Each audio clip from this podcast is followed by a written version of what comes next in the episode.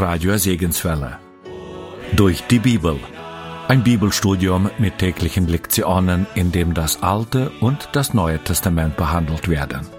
Mit freundlicher Genehmigung von Durch die Bibel Radio Network und dem Evangeliumsrundfunk. Ich lade Sie ein, Ihre Bibel zu nehmen, um gemeinsam Gottes Wort zu studieren.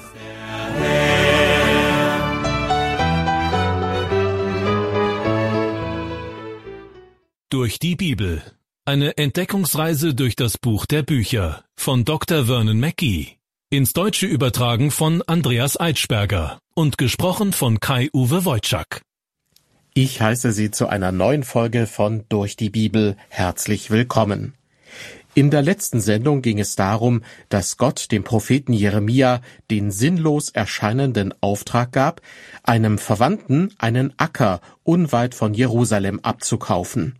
Und das kurz vor der Einnahme der Stadt durch Nebukadnezar, dem babylonischen König. Jeremia stellte sich dieselbe Frage, die sich jeder klar denkende Mensch stellen würde. Was soll das? In kürzester Zeit wird dieser Acker vollkommen wertlos sein. Ich werde ihn niemals bewirtschaften können. Jeremia wandte sich im Gebet an den Herrn, und dieser antwortete ihm. Und wie die Antwort aussah, das erfahren Sie in dieser Sendung. Sie werden sich vielleicht noch erinnern, als Jeremia von Gott wissen wollte, warum er sich ausgerechnet kurz vor der Eroberung Jerusalems durch die Babylonier noch einen Acker kaufen sollte, da formulierte er sein Gebet sehr ausführlich, bis er schließlich zur entscheidenden Frage kam. Jeremia zählte in seinem Gebet in Kapitel 32 noch einmal auf, wie der Herr Israel durch die Jahrhunderte hindurch geschützt und sich um sein Volk gekümmert hatte. Und erst dann, nach diesem längeren Anlauf, kam Jeremia zur Sache und sprach, Siehe, die Wälle reichen schon bis an die Stadt, dass sie erobert werde. Aber du, Herr, sprichst zu mir, kaufe dir einen Acker um Geld und nimm Zeugen dazu obwohl doch die Stadt in die Hände der Chaldäer gegeben wird? Gottes Antwort finden wir in Kapitel 32 ab Vers 26. Und diese Antwort ist noch ein bisschen ausführlicher als Jeremias Gebet. Hier zunächst die Verse 26 und 27. Und des Herrn Wort geschah zu Jeremia. Siehe, ich, der Herr, bin der Gott allen Fleisches. Sollte mir etwas unmöglich sein? Gott, der Herr, beginnt seine Antwort mit einer Klarstellung des Grundsatzes, dass für ihn nichts unmöglich ist. Wir lesen weiter ab Vers 36. Nun aber, so spricht der Herr, der Gott Israels, von dieser Stadt, von der ihr sagt, dass sie durch Schwert, Hunger und Pest in die Hände des Königs von Babel gegeben werde, siehe, ich will die Menschen sammeln aus allen Ländern, wohin ich sie verstoße, in meinem Zorn, Grimm und großem Unmut, und will sie wieder an diesen Ort bringen, dass sie sicher wohnen sollen. Sie sollen mein Volk sein, und ich will ihr Gott sein. Und ich will ihnen einerlei Sinn und einerlei Wandel geben, dass sie mich fürchten ihr Leben lang, auf dass es ihnen wohlgehe und ihren Kindern nach ihnen. Und ich will einen ewigen Bund mit ihnen schließen, dass ich nicht ablassen will, ihnen Gutes zu tun, und will ihnen Furcht vor mir ins Herz geben, dass sie nicht von mir weichen. Soweit die Verse 36 bis 40. Gott wird die Stadt Jerusalem den Chaldäern ausliefern, also den Babyloniern. Aber zu einer von ihm bestimmten Zeit wird er die Stadt und ihre Menschen wieder befreien. Weiter heißt es ab Vers 41, es soll meine Freude sein, ihnen Gutes zu tun, und ich will sie in diesem Lande einpflanzen, ganz gewiss, von ganzem Herzen und von ganzer Seele. Denn so spricht der Herr, gleichwie ich über dies Volk all dies große Unheil habe kommen lassen, so will ich auch alles Gute über sie kommen lassen, das ich ihnen zugesagt habe. Gott wird das Südreich Juda erst einmal seinem Urteil aussetzen.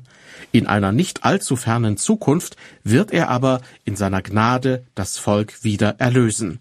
So hat er es versprochen. Wenn Sie Jeremias Gebet und Gottes Antwort darauf einmal komplett durchlesen, dann werden Sie merken, dass Gott detailliert auf Jeremias Gebet eingeht und auch seine Stimmungslage berücksichtigt. Deshalb bin ich überzeugt davon, wenn wir uns an Gott wenden und ihm sagen, wie wir empfinden, dann wird er genauso unsere Herzen ermutigen. Liebe Hörer, Gott möchte, dass wir uns an ihn wenden. Für das Volk Juda ist es eine finstere Zeit. Aber Gott gestattet es Jeremia, durch den langen Tunnel der Zeit zu schauen, um an dessen Ende einen Lichtschein zu erblicken.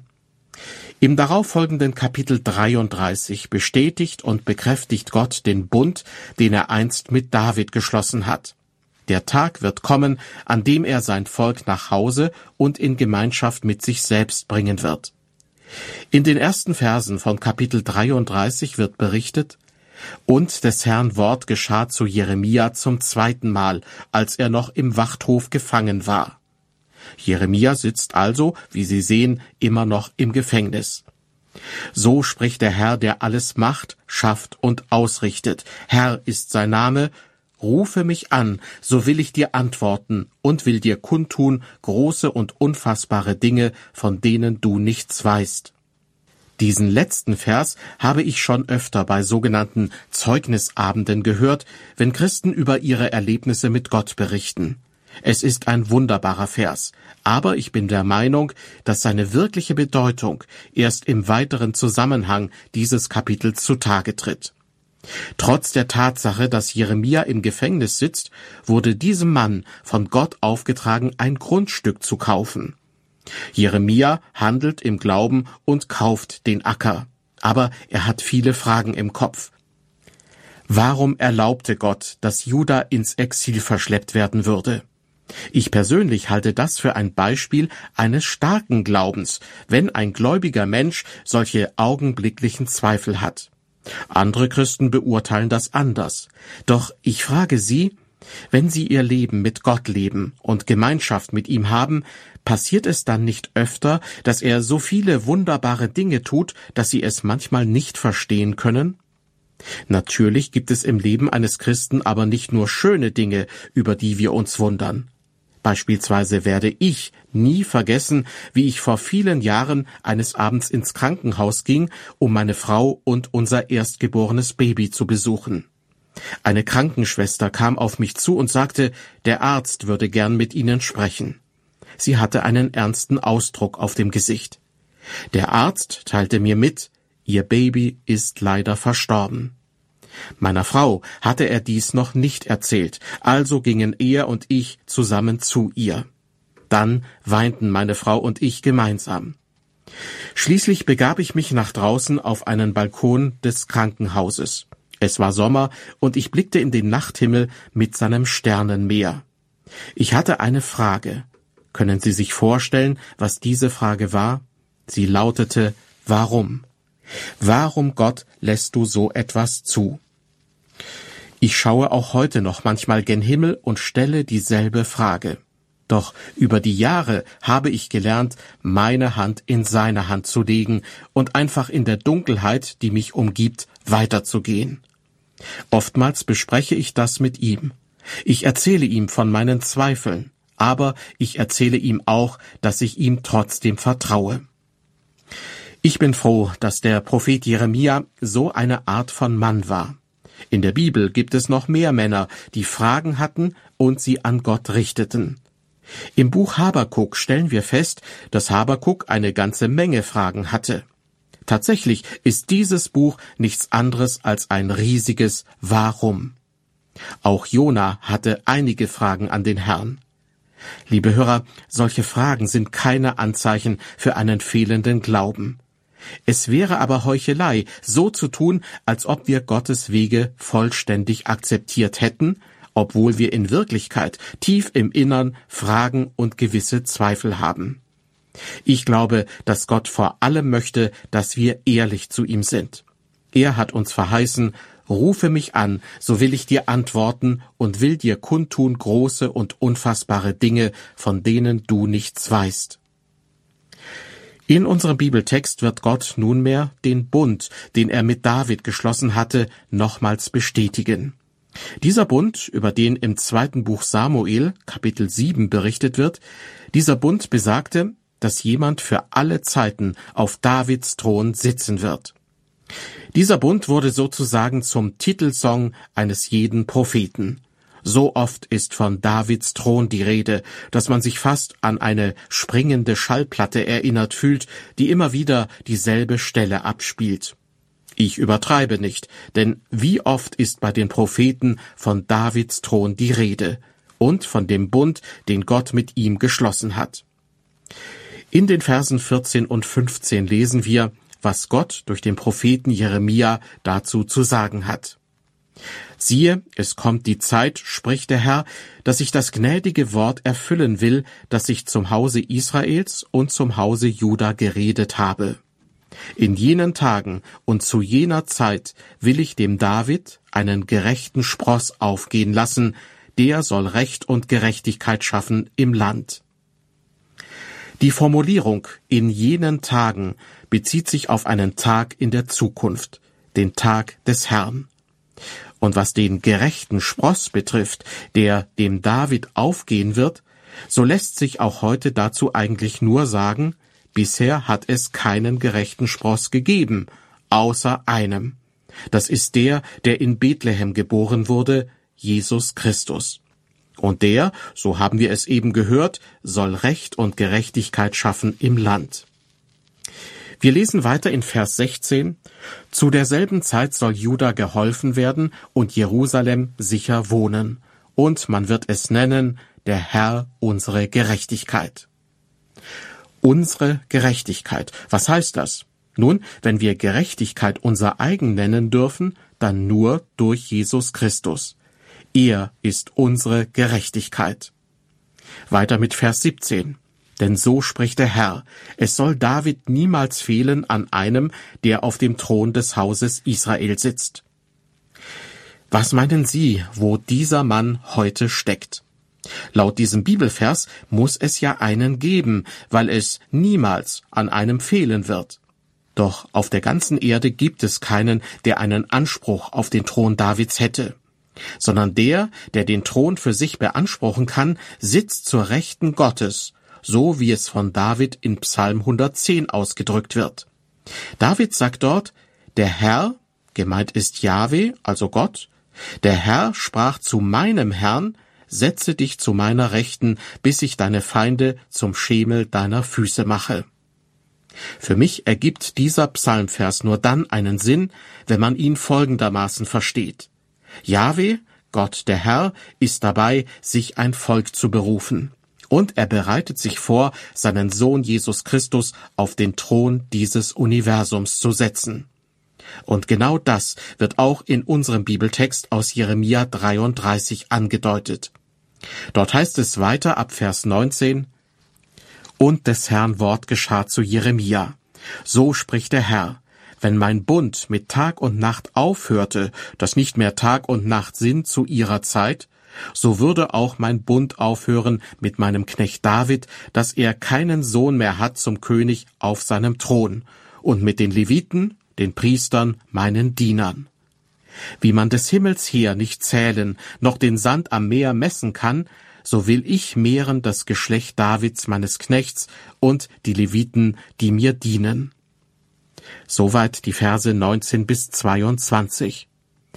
Zum Zeitpunkt der Verkündigung dieser Prophezeiung saß Zedekia auf dem Thron des Südreiches Juda. Zedekia war ein unredlicher König.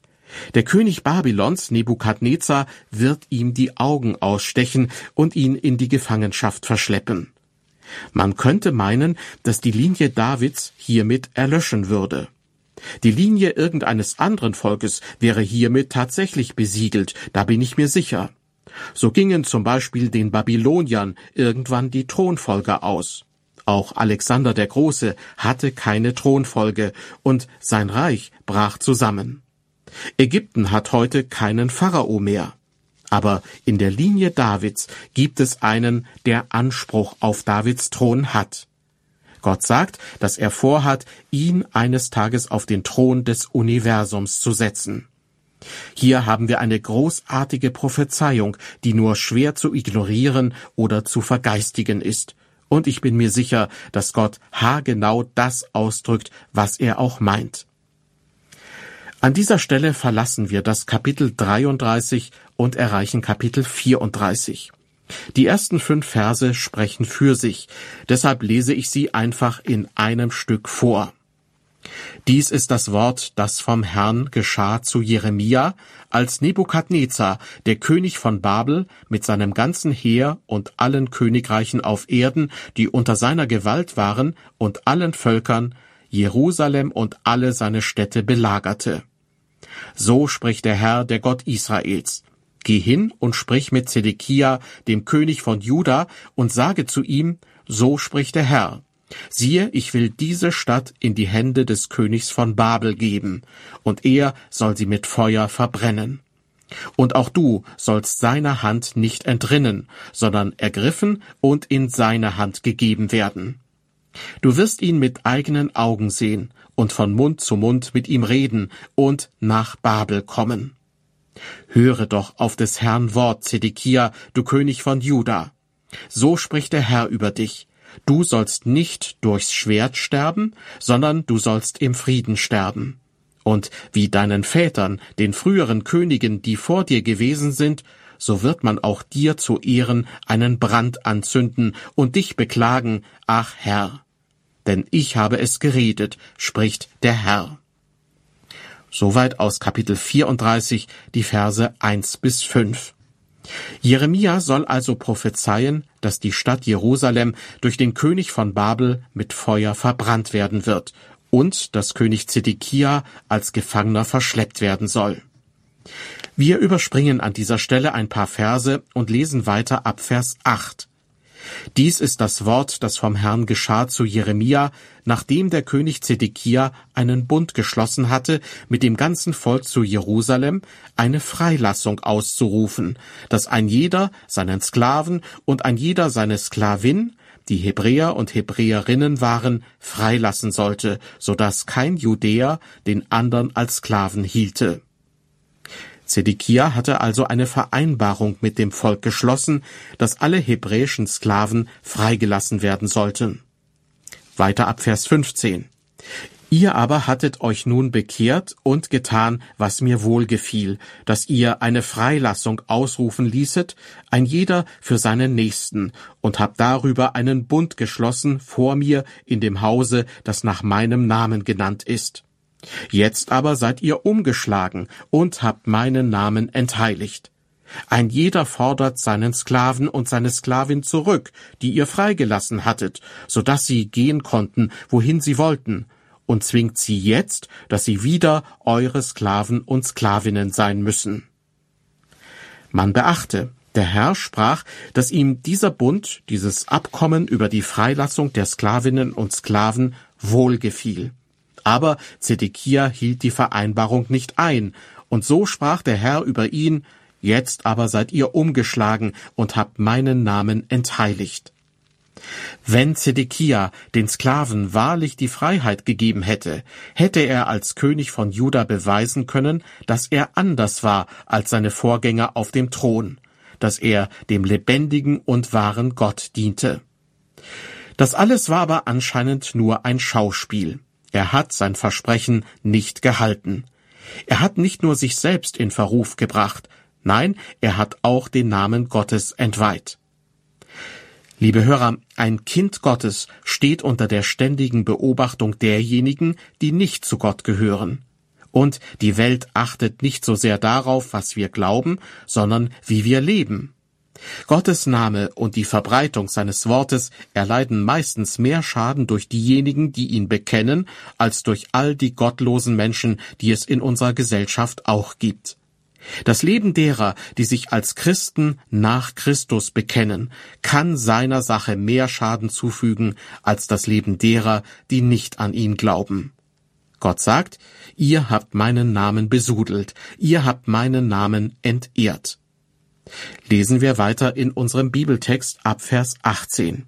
Gott spricht, Und ich will die Leute, die meinen Bund übertreten und die Worte des Bundes nicht halten, den sie vor mir geschlossen haben, so zurichten wie das Kalb, das sie in zwei Stücke geteilt haben und zwischen dessen Stücken sie hindurchgegangen sind, nämlich die Oberen von Juda und von Jerusalem, die Kämmerer, die Priester und das ganze Volk des Landes, alle, die zwischen den Stücken des Kalbes hindurchgegangen sind und ich will sie geben in die Hand ihrer Feinde und derer, die ihnen nach dem Leben trachten.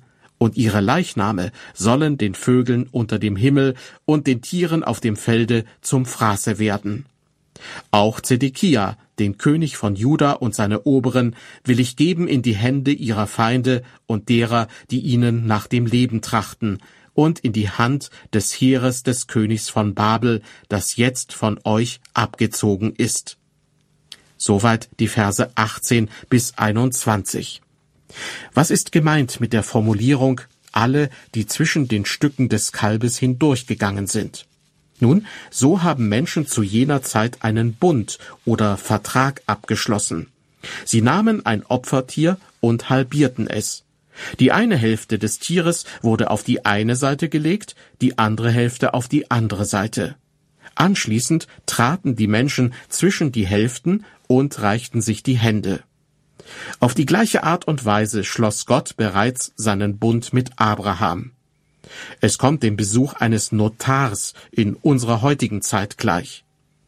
Die entscheidende Aussage in den zuletzt gelesenen Versen ist, Zedekia, die Oberen, die Priester und das gesamte Volk hatten Gottes Bund verletzt, indem sie den Sklaven nicht die versprochene Freiheit gaben.